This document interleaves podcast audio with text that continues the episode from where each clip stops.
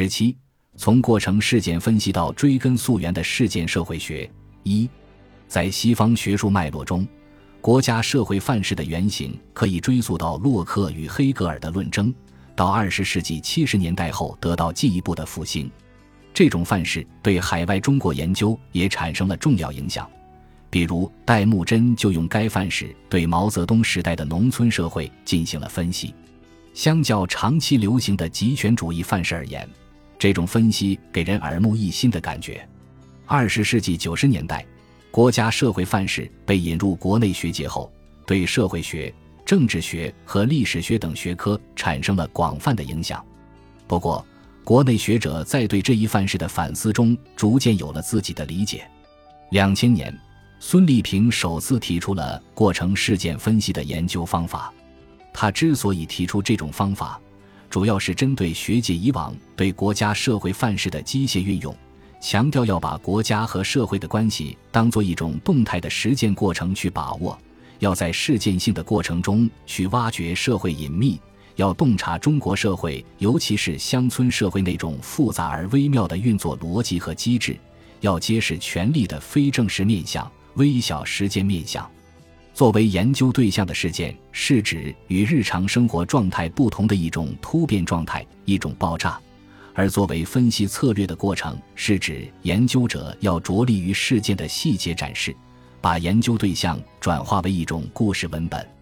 应该承认，过程事件分析在学理上的论证并不充分严谨，具有某种印象派的风格。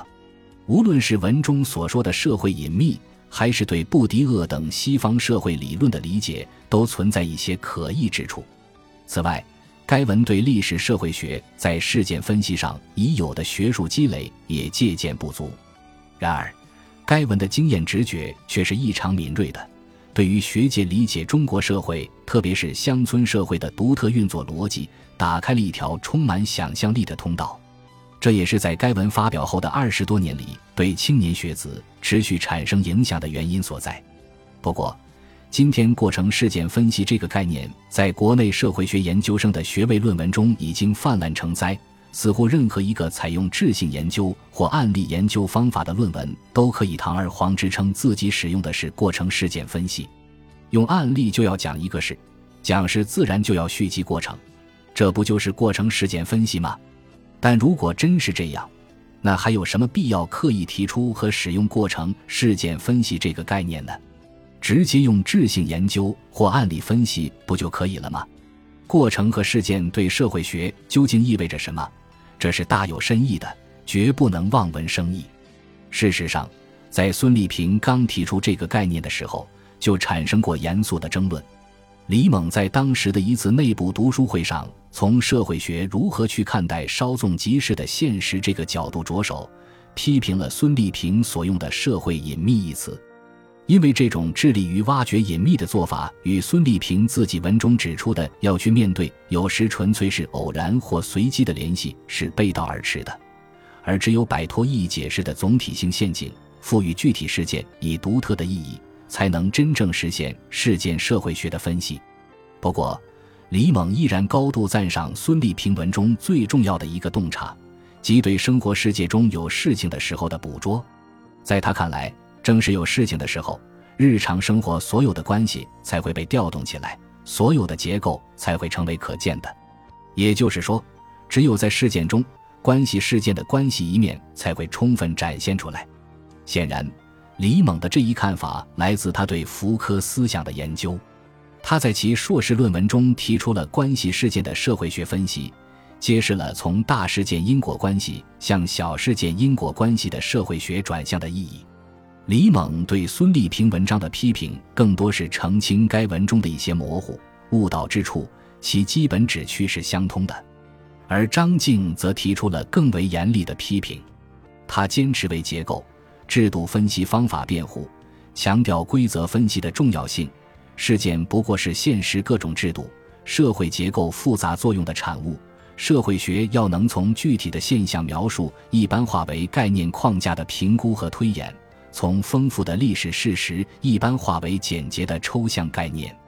我们在其名著《基层政权：乡村制度诸问题中，可以看到他是如何对事件进行一般化处理和提升的。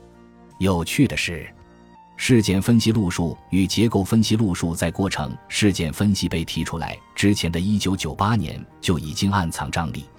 在张静当年主编的一部文集中，他自己的文章展示了逻辑清晰的结构分析路数，而李猛在对同一文集中一篇文章的评论中这样写道：“对于一次社会分析来说，叙事意味着什么？在追求所谓科学性的过程中。”社会分析似乎总在竭尽全力地来驱除叙事的含量，将它们转变成为个案例子或者作为背景的无关紧要的意识。但是，实际上正是叙事本身可以帮助我们克服一次社会分析中容易导致的唯质主义的符号暴力。与此同时，项彪也在该文集中用主体时间范式，按照时间顺序讲述了非国家空间生成的故事。并提出要重视各种非正式的行为和关系，重视草根社会在日常生活中形成的各种策略，重视普通社会行动者的能动性。向彪两千年并没有参加过程事件分析的争论，不过他在该年出版的《跨越边界的社区：北京浙江村的生活史》可以说与过程事件分析风格是有亲和性的。我自己当年也卷入了这场争论中。我的一篇论文正是孙立平提出过程事件分析赖以例句的三篇经验研究之一，而我在随后出版的博士论文《大河移民上访的故事》中，更把过程事件分析或关系事件分析发挥到了极致。在该书正文部分，既没有提出任何一个理论概念，又没有进行中层理论的文献综述，也没有进行通常意义上的社会学机制分析。而是通篇像小说一样在讲故事，在两千年的社会学界以如此风格提交博士论文，还是有些匪夷所思的。人们通常产生的质疑是：那是一个不错的故事，可它真的算是研究吗？有人惋惜我浪费了如此好的分析素材，没有实现从素材到分析、从故事到理论的提升及跨越。当然，我在论文的结语部分对此是有所申辩的。我当时既展示了过程事件分析对洞察中国社会的独特价值，也已意识到这种方法的适用范围及被滥用的危险。社会学者的故事是讲出来的，讲本身就是理论功夫的体现。这种讲故事的高下之分，端赖研究者的问题意识及对复杂事件和微妙局势的精准把握。之所以再次重提这场学术争论。不是要在过程事件分析与结构制度分析之间做一个是非高低的判断，正如张静当年在争论中已指出的，